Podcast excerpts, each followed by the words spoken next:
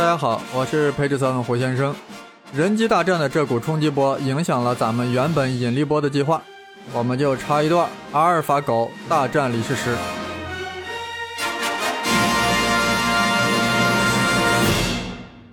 如果说当这个狗去年战胜了欧洲围棋冠军之时，我们还可以说那个州的冠军其实是二流的。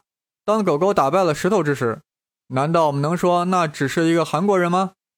这样我们不仅要问，狗狗战胜石头到底是一个多大的事儿？是不是要为此感到极度震惊？这是不是人工智能的里程碑？且听胡先生认真展开，各位随意了解，才不辜负人机大战的盛世。这还要从深蓝说起。一九九七年，IBM 开发的程序深蓝 （Deep Blue） 击败了国际象棋大师卡斯帕罗夫，令老卡感到羞愧万分，而且很不服气，要求与深蓝再比一场，但被 IBM 拒绝了。更为可恶的是，IBM 随后就把深蓝拆卸了。卡斯帕罗夫再也没有复仇的机会，心情一直很不露。其实啊，卡斯帕罗夫有什么不服气的？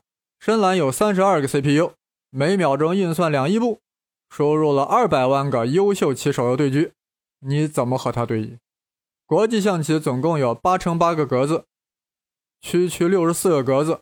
深蓝以其强大的运算速度，在与卡斯帕罗夫对弈时，就可以穷举了几乎所有路数，然后选择了最佳策略。老卡岂能不被卡住？穷举？啥叫个穷举？就是一个一个挨着试。比如银行卡的六位数密码有多少种可能？十的六次方。为啥？第一位是零到九中的任何一个数，所以有十种可能的选择，对吧？第二位呢，还是十种可能，所以六位数呀，就是六个十相乘那么多的可能。这个数字很大，人是试不过来的，但计算机很暴力，用很短时间，各位就可以把所有可能性都试一遍。这就是穷举法。没有一点技术含量，但是很有用。有用的前提是密码用的都是阿拉伯数字。如果再组合上二十六个英文字母，那就是十的三十六次方，那也不算啥。英文字母再区分大小写，那也不过是十的六十二次方。那如果把整个九万个汉字再加入进去呢？现在计算机啊就傻了。我相信以后的计算机也能搞定。真正让计算机彻底傻了的是。压根就没有规定密码的游戏规则，你计算机再庞大、再强大，考虑的都是阿拉伯数字、英文字母、汉字的各种组合，没戏。因为我没说密码一定要从这里面选取，我可能添加了苏美尔人所用的楔形文字，古埃及人用的象形文字，甚至偶然啊还用一下怀素的狂草。所以说呀，计算机只能在有着固定游戏规则的条件下。才能展现其非凡的计算能力，而棋类游戏正是适合计算机大显身手。这么说来，深蓝战胜卡斯帕罗夫也没啥奇怪的。对呀，是没啥奇怪的，很正常的，就像汽车比人跑得快一样，太正常了。计算机就是擅长干这种穷举的事儿，越穷越举。但人不行，因为人的运算速度、存储空间和调取速度都不行，所以人就要靠智商和直觉。其实，震惊于深蓝阿尔法狗战胜人类的人，还不如惊讶于1976年发生的一场事儿。因为计算机证明了一个人类无法证明的数学定理。还有这等事儿，看看是咋回事儿？1852年，有个绘制地图的英国人发现，每幅地图用四种颜色就足以区分不同的区域和国家，很神奇。于是有了个猜想：四色猜想，就是说四种颜色足以搞定任何地图。记得我上高中时呀，第一次听到这个四色猜想，感到非常不幸，课也不听了，就去构造各种复杂的地图，想让四种颜色不够用，但没成功。呵呵，为啥四种颜色就够了呢？好多数学家开始介入证明，没有人成功。有一天，在苏黎世联邦工业大学的数学课堂上，一个学生递给教授一张纸条，上面写着：“若把地图上有共同边界的国家涂成不同颜色。”那么只需要四种颜色就够了，您能证明吗？教授看后微微一笑，现场就在黑板上证明了，但是很尴尬，遭到了失败。这个教授就是明可夫斯基，而那个学生就是爱因斯坦的同班同学。当然，那一天爱因斯坦肯定是逃课了，正躲在宿舍里做白日梦。这个四色问题困扰了人类很久，终于有一个叫希奇的数学家，将四色问题分为了一万种地图的情况，只要去分别考察这一万种情况，若都用四色就 OK，那么这个猜想就证实了。但人呀是没有这个时间和精力去穷举的，谁最擅长干这种事儿呢？计算机。一九七二年，两位伊利诺伊大学的数学家用 IBM 三六零进行了。一千二百个小时的运算，做了一百亿个判断，最终证明了四色猜想，震惊不？这才是计算机的一个划时代的里程碑的时刻。但我依然觉得，这算不上是真正的智能。如果直接把四色问题撂给计算机，而不需要西奇等人的工作，计算机就能搞定，尤其是能用逻辑推理的方式搞定，那才是真正的人工智能。这纯属个人观点，不必太介意。反正是呀，IBM 用三六零穷举法把四色定理证明了；IBM 的深蓝又用穷举法把国际象棋大师搞定了。那 IBM 为什么不顺势把围棋也搞定了呢？围棋大家很熟悉，平面四方的棋盘上有十九乘十九根交叉线，也就是有三百六十一个交叉点，每个交叉点都可以落子。每个棋子在交叉线上有四个方向的出口，就叫四口气。在顶角上的棋子只有两个出口，所以是两口气；在边边上的棋子只有三个出口，所以是三口气。棋盘中央的两个黑子连在一起，那那有多少口气呢？不是二乘四，而是六口气，因为它俩在拥抱连接的部分各自堵住了对方一口气，所以有两口气就得测 P 二了。如果白棋能把一片黑棋围住，堵住它所有的出气口，那黑棋就死了，要从棋盘上被踢走。注意啊，围棋胜败不在于谁提的子儿多，而在于谁占的地盘大。至于如何做活而不被杀掉，那就是要做两个眼。算了，不说了，估计已经有人撇嘴了。大家别怪我啰嗦啊，胡先生是担心呀，有外国朋友也在听这个节目，毕竟。Page Seven 肩负着传播中华文化的职责。这样说来，围棋的数据结构很简单，只需要建立起一个包含三百六十一个单位的数组，其中每个单位都要能存储一个二位数的二进制数据，这样每个单位就对应棋盘上的每个点位的状态。为啥？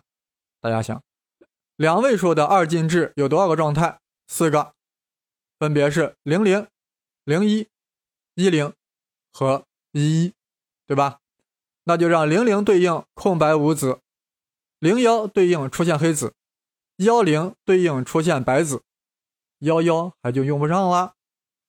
但下围棋不能只记录静态的状态，还要了解整个过程，也就是要记录下棋双方落子顺序，这样就需要一个复合数组来进行记录。可以想象，这是非常复杂的。所以说呀，阿尔法狗还真是挺厉害。一定有人好奇。它为啥叫阿尔法狗不叫阿尔法猫呢？狗者 Go，英语中的 Go，G O，Let's Go 的 Go，什么？在英语中就把围棋叫 Go，Go，去，是，英语中就把围棋叫 Go，所以我们以后说呀，Let's Go Go，让我们狗狗一下。意思就是下围棋，当然了，这是我发明的。现在啊，看围棋的进程有多复杂。正方形棋盘上的点是十九乘十九，共三百六十一个交叉点。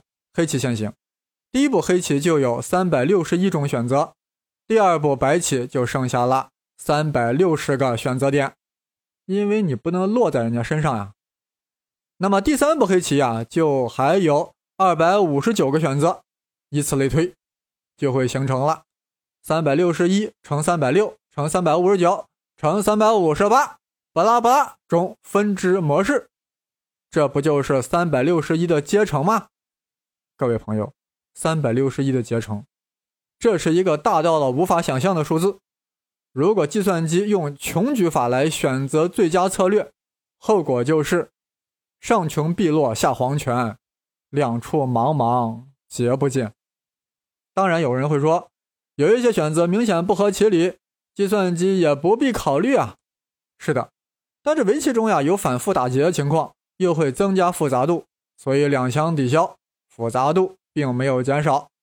现在大家也明白了，计算机为何不能用穷举法对付围棋，就是因为围棋格子多，交叉点多，十九乘十九，而国际象棋只有八乘八。回头呀，我把国际象棋也改造成十九乘十九个格子，当然还要增加很多角色，那就会和围棋一样复杂的。我的意思说呀，别把围棋想象的有多高明，就是格子多而已。听到这里啊，或许影响了某些人的民族情绪，那我就要告诉大家，其实呀，国际象棋也是起源于中国，而不是印度。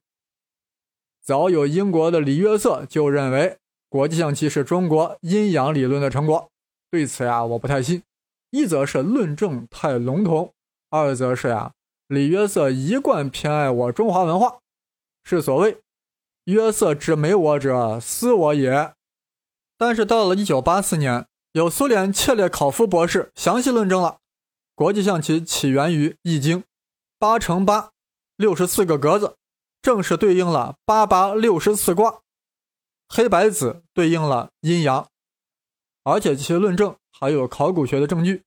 甘肃永昌鸳鸯池出土了一个彩陶，其上有八乘八的线图，已经是国际象棋的雏形了。切博士的观点很有影响力。大英百科全书上也不得不承认，最早形式的国际象棋是在远古的中国被发现的。我好像说跑题了呀，继续回到我们的围棋，围棋就是格子多，交叉点多，三百六十一的结成会导致巨大数量级的可能性。狗狗若靠穷举法，最终会变成丧家犬。那么阿尔法狗是靠什么粉墨登场，打败石头的呢？据说狗狗配备了大量的 GPU 和 CPU，又录入了大量数据，就是以往的各种棋谱和棋局，这就是大数据的优势。狗狗呀，甚至还搞自我对局，就像《射雕英雄传》中的老顽童左右手互搏，一共搞了三千万局的自我对局。也就是说，狗狗呀有自我形成大数据的能力。大家想一想，人下一盘围棋大约需要一个小时，这还是快棋。一个人一生呀，就是都先奉献给围棋，也不可能达到三千万的百分之一。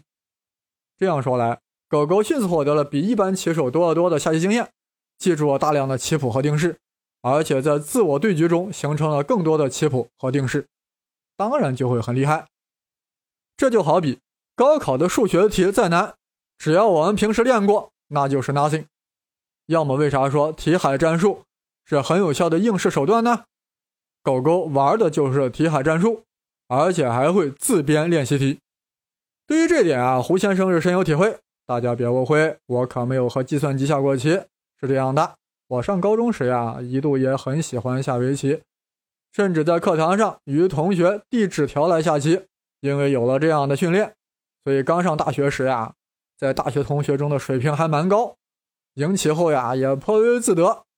人性的弱点嘛。有些手下败将不甘心啊，买了一些围棋棋谱，开始打谱练习，其实就是对棋谱进行记，对很多定式进行背诵。而我胡先生一向将棋牌类娱乐纯粹当娱乐，让我去费脑子记忆那是不可能的。俺要将有限脑力用到无限的为人民服务中去。没过几个月，那些打谱的同学再和我下棋的时候呀，我就渐渐不行了。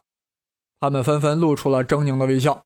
记得有一次，他们的走法特别超常，很不正常。正当我要收拾他们下的一大堆臭棋之时，突然之间，我的棋局崩溃了。然后对方洋洋自得对我说：“这是大雪崩定式，没见过吧？”可以说，这些对棋谱和定式进行记忆的同学，相对于纯凭感觉和经验下棋的我来说，他们就是阿尔法狗，我当然就不行啦。从此呀，我也就不下围棋了。总之呀，阿尔法狗就是通过大数据，在瞬间接纳了以往的经验，同时又通过反复自我对局，摸索出了更多的棋路和模式，从而在短时间内走完了普通棋手需要几千年、几万年才能完成的学习和练习。但仅仅靠这个，狗狗还是不太可能战胜世界冠军石头的，因为围棋变化太多。要想对付人类智商，狗狗还要依靠另外一种算法——蒙特卡洛搜索术。这是什么东东？听着很有赌博的感觉。先看看什么叫搜索术。这棵树是个什么样的结构？围棋横竖各有十九条细线，共有三百六十一个交叉点，每个点有三种可能性：空白、黑子或白子。所以围棋的复杂度就是为三的三百六十一次方，除去对称性和死子之外，大约有十的一百七十次方。乘以二，难怪说千古无同局。但大家注意啊，这只是棋局在完全下完之后的状态空间的复杂度，还没有考虑落子顺序。因为同样的棋局可以是由不同的落子方式达到的，所谓条条道路通罗马，但是路径有很多很多很多，这些不同的路径就形成了博弈术。这个博弈术的复杂度。要比刚才说的状态空间的复杂度要高得多。根据棋里可估计的每一手的选择数，也就是数的分支数、宽度，以及完成每一棋局的平均手数，也就是数的深度，由此形成了博弈数。这样说呀，太抽象了。具体来说就是这样的：对于甲乙下围棋，我们可以建立一个博弈数。来描绘双方所有可能落子进程。甲执黑先行，那么在三百六十一个交叉点上就有三百六十一个不同的选择。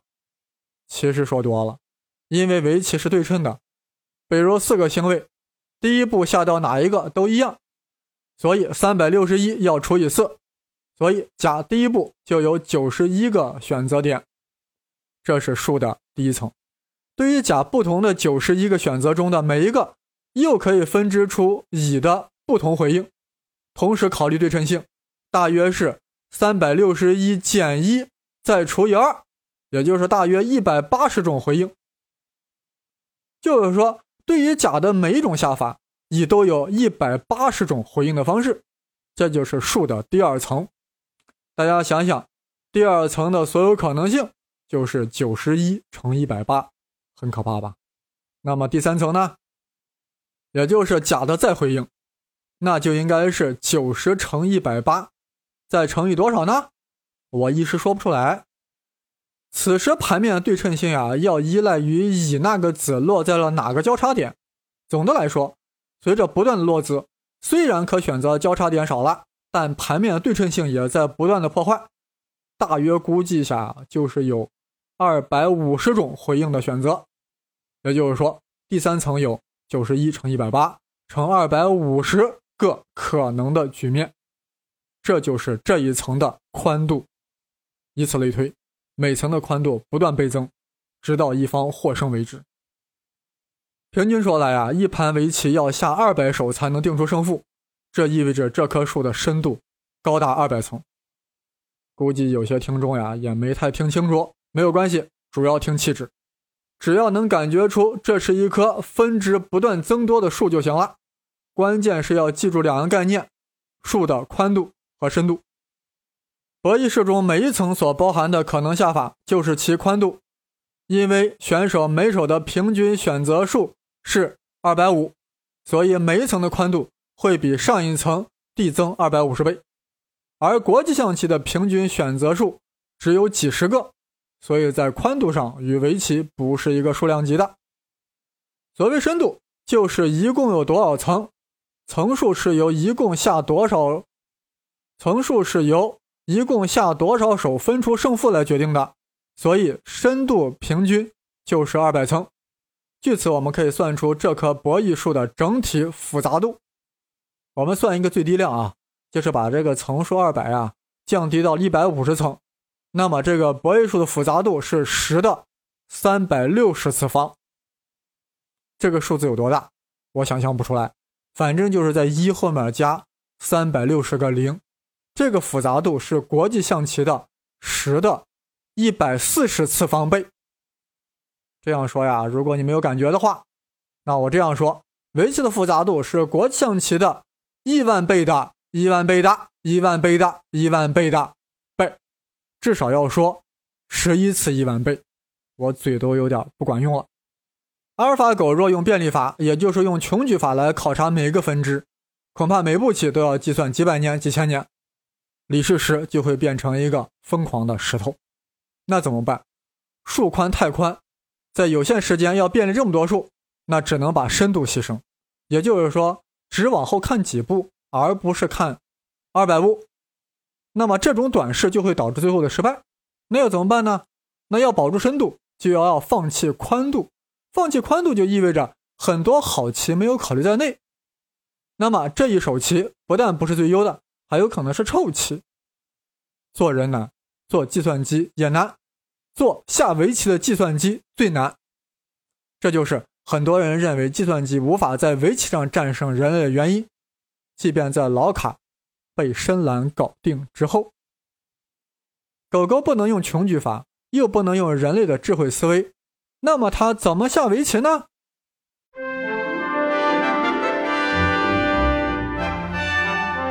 阿尔法狗缘何能战胜李世石，并不是靠穷举法，因为围棋变化的复杂度是国际象棋的十一个亿万倍。别说宝宝不行，狗狗也不行。但狗狗有一个绝招——蒙特卡洛法，这正是狗狗与深蓝的本质差异。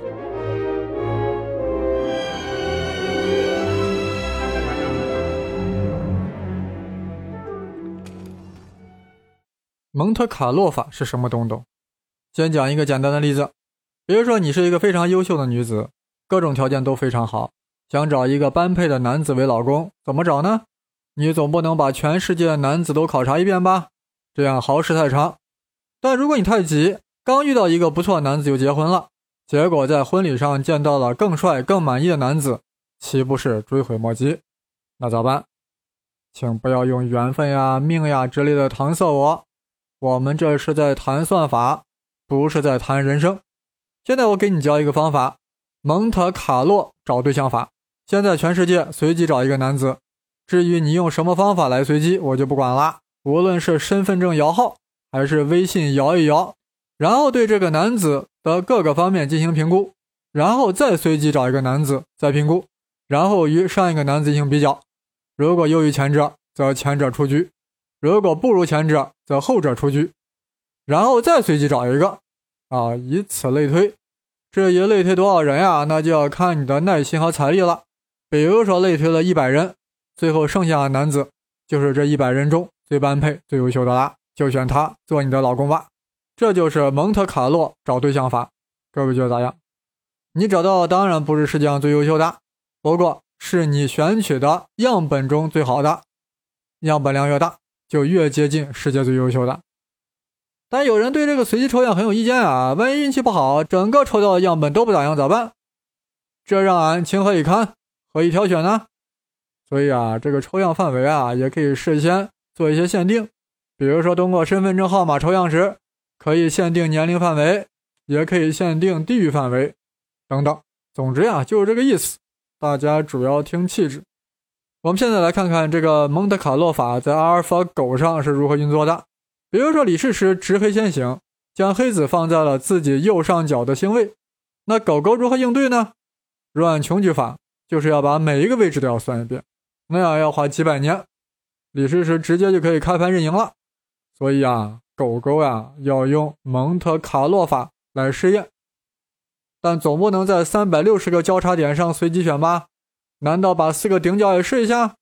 所以啊，虽然是随机，但一定要有一个范围。那计算机怎么知道这个范围呢？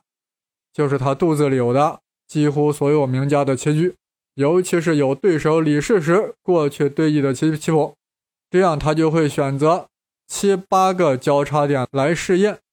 大家注意啊，七八个交叉点的运算量也是很大的，因为每一个点都要这样在肚子里计算。狗狗下了这个点以后。石头会下哪个点呢？又要随机选，如此类推，一直选到棋局在它肚子里分出胜负为止。这就是刚才讲的博弈术，又宽又深。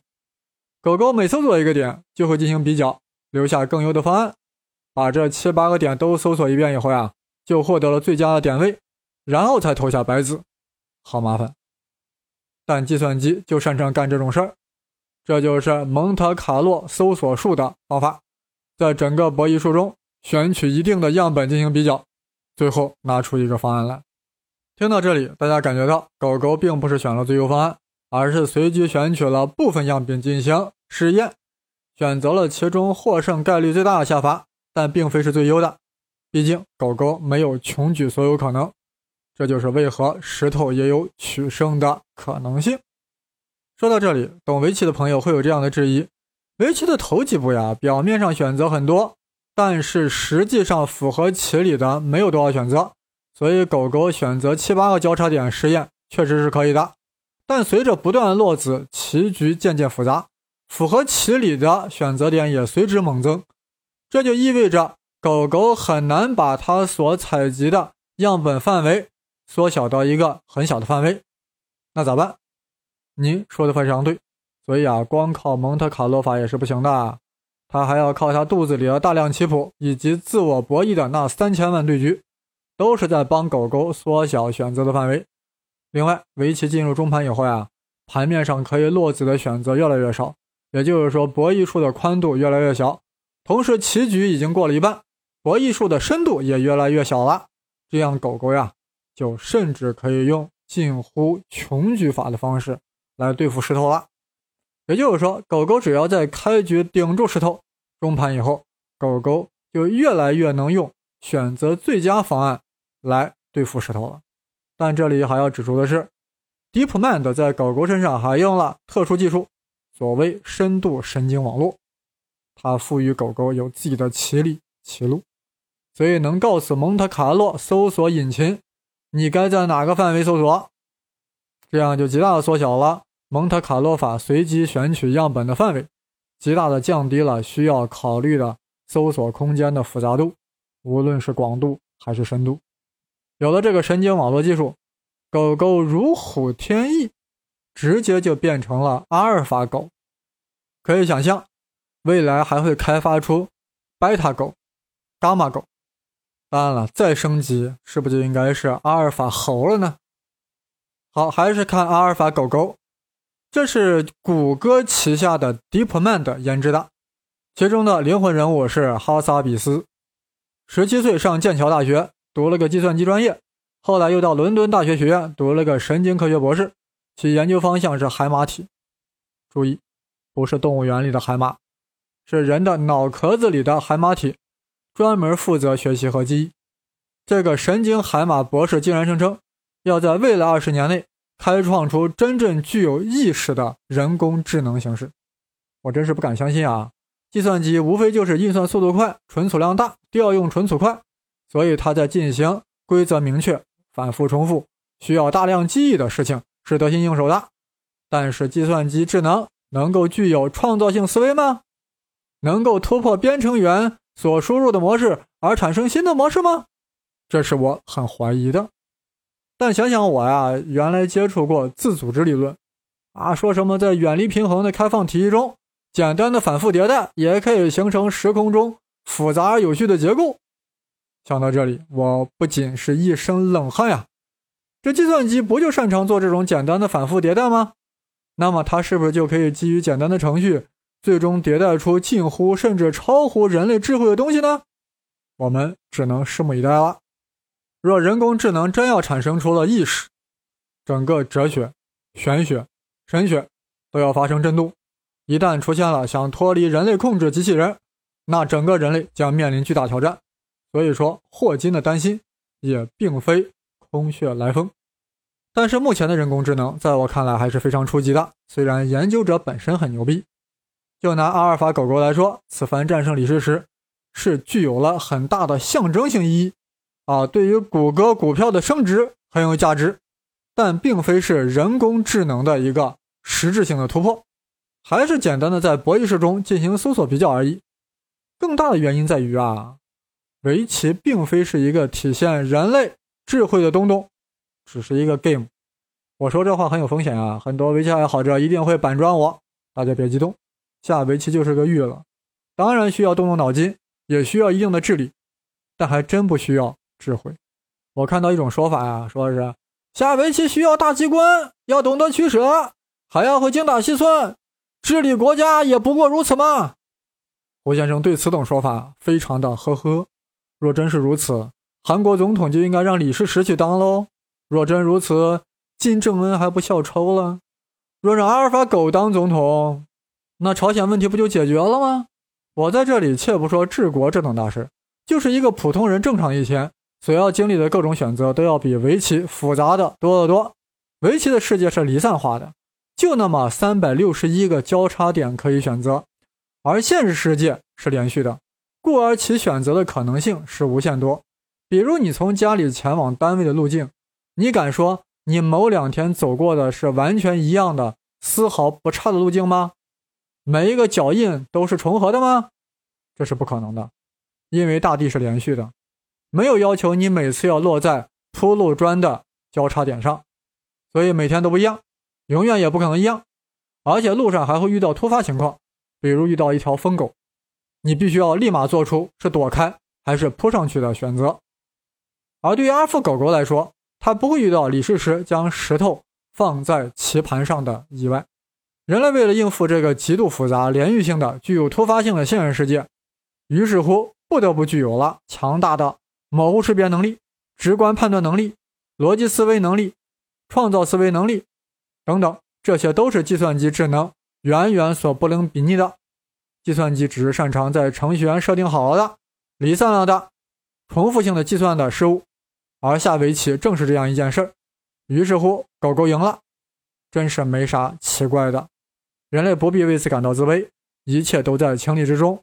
我们只是输掉了一个 game，一个 go，没有输掉大脑，没有输掉智慧。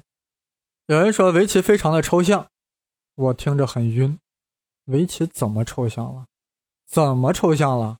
这世间有比围棋更具体的东西吗？你说个马。那还是抽象的马，因为有人会问你，白马是不是马，还是白马非马？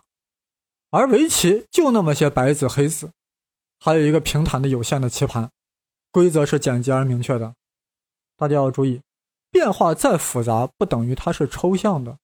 所谓抽象，是指其模式无法在人的脑海中形成一个具体的形象。可以说，围棋真的是太具象了。胡先生在这里。倒真是想让它变抽象一点儿，让大家感受一下到底什么是抽象。那我就试着变一变，把围棋变得抽象一点。我是这样想的：可以考虑把平面变成立体的，一个子儿在棋盘上有前后左右四口气。如果再考虑上下，不就有了六口气了吗？于是乎，第一个方案出来了：将平面的围棋棋盘变成立体的，棋盘变成一个立方体，这样交叉点就不是十九乘十九了。而是十九乘十九乘十九，这等于就有了六千八百五十九个交叉点。大家稍微想一想，这就相当于把十九个棋盘摞起来而形成的立体棋盘。当然了，落起的棋盘之间还要互相打通，这是不是有了那么一点点的抽象呢？我还是觉得没有，还是很具象的，只是难以画出平面图而已，需要一个立体教具来讲解。我在这里纯靠口语说有点不方便。我们来想象一下，在我们的空间放了一个立体的三维围棋棋盘，就如同一个魔方一样。但魔方呀是只看六个表面，我们这是表面和内部都要看。那我就要问了，在这个立体棋盘中，内部交叉点有几口气？六口，这刚才说了。那么哪里的气最少呢？当然是这个四方体的八个顶点。每个顶点都有三口气，对吧？那么这四方体十二个棱处的点位有几口气呢？有四口，对吧？那我又要问了，四方体在什么地方是五口气？想一想，就是在它六个面中的交叉点，因为这里的点和内部的比起来少了一个向上或者说向外的气，所以是五口气。各位，这个三维立方体的围棋抽象吗？一点都不抽象。若你手头有这么一个教具，可以说是一目了然。这种围棋如果让人类和计算机对阵，情况会如何呢？一方面人很难掌握，而且下着下着，最里面的棋就看不见了，因为被外层的给堵住了。咋办？用 X 射线。李世石要戴上一个 X 射线眼镜，有没有觉得酷毙了呀？思密达。对于计算机来说，这种立体围棋的博弈数就更加复杂了，其复杂度增加到了我也说不清楚的倍数了。但无论如何，这一点都不抽象。现在胡先生给大家提出第二个方案，就是四维围棋，就是说这个围棋盘呀是一个四维正方体，它是什么样子？我们怎么想不出来啊？是的，我们活在三维空间，咋可能想象出四维正方体呢？这就叫抽象，很抽象。这种围棋啊，普通人是没有能力下了。估计希尔伯特、明可夫斯基来说还行，但对计算机来说照样 OK。只要人类在程序中安排好这个四维体的各个交叉点之间的关系，计算机啊就是费一点计算速度而已，并不费他的脑子。因为他就没有脑子。刚才说的，无论是三维正方体还是四维超正方体，还都属于平坦的三维空间和四维空间。换句话说，还是欧几里得空间。如果我们将四维超正方体的第四个维度用时间来替换，那么这个四维空间就变成了四维时空了，就不再是欧几里得空间，而是明可夫斯基空间。明可夫斯基空间。在这个空间里下围棋，哇塞，好抽象啊！那落的就不是子了，那是什么呢？大家想想，落的可不是泪，那是大棋局。这是狭义相对论所要考虑的。说到这里啊，胡先生还要给出第三个方案。有人估计要猜测啦，是不是要搞一个五个维度的超正方体棋盘？我有这么无聊吗？这种平推式思维，我是很呵呵的。此刻，胡先生隆重推出第三个方案，就是将棋盘进行弯曲。比如说，搞一个球面的棋盘。球面当然还是二维的，但它和普通棋盘有什么不一样呢？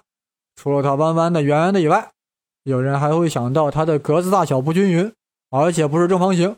除此之外，更关键的是，球面棋盘是封闭式的，没有边沿，每一个交叉点都是四口气。那个所谓。金角银边草肚皮的围棋原则，在这里就不能成立了。我相信球面围棋要比现在的平面围棋展现出更大的魅力，就是棋子呀要用磁性的，否则老往下掉。估计有人猜到胡先生想说点啥了。如果我们把二维的球面棋盘推广到四维时空，那就是黎曼空间，正是广义相对论所要对付的。棋盘为什么会发生弯曲？因为每一个棋子都有质量，每下一步棋，棋盘的弯曲度都会发生微小的改变。在这个弯曲的棋盘中，棋子将不固定在交叉点上，而是会沿着短程线运动。哇塞，我被胡先生打败了！这棋谁会下？什么阿尔法狗，还有那个谁叫啥来着？李世石，恐怕直接都泡菜了。这种棋，我相信爱因斯坦和霍金会下。想象一下，这两位大牛将自己的思维进入了黎曼空间，开始围棋对弈。执黑先行的爱因斯坦逐渐占了上风。突然间，霍金来了个倒脱靴，反吃掉了爱因斯坦大片黑子。当大量黑子猛然从棋盘中移走之时，棋盘中这个局部就会突然失去很多质量，必将导致其弯曲程度发生剧烈改变。而局部的改变会带动周围的时空也发生改变，不断向外传播。这不就是引力波吗？是的，引力波这期节目让大家等得太久了。我知道忙不是理由，但是菜太硬，比金刚石还硬，这总是个借口吧？让我再炖一阵子，总不能让大家吃个加生的吧？具体上线时间，请大家关注微信号配置七 seven。想与我探讨三维围棋或曲面围棋的朋友，可以关注我的新浪微博。东方胡先生，当然是带竹字头的生。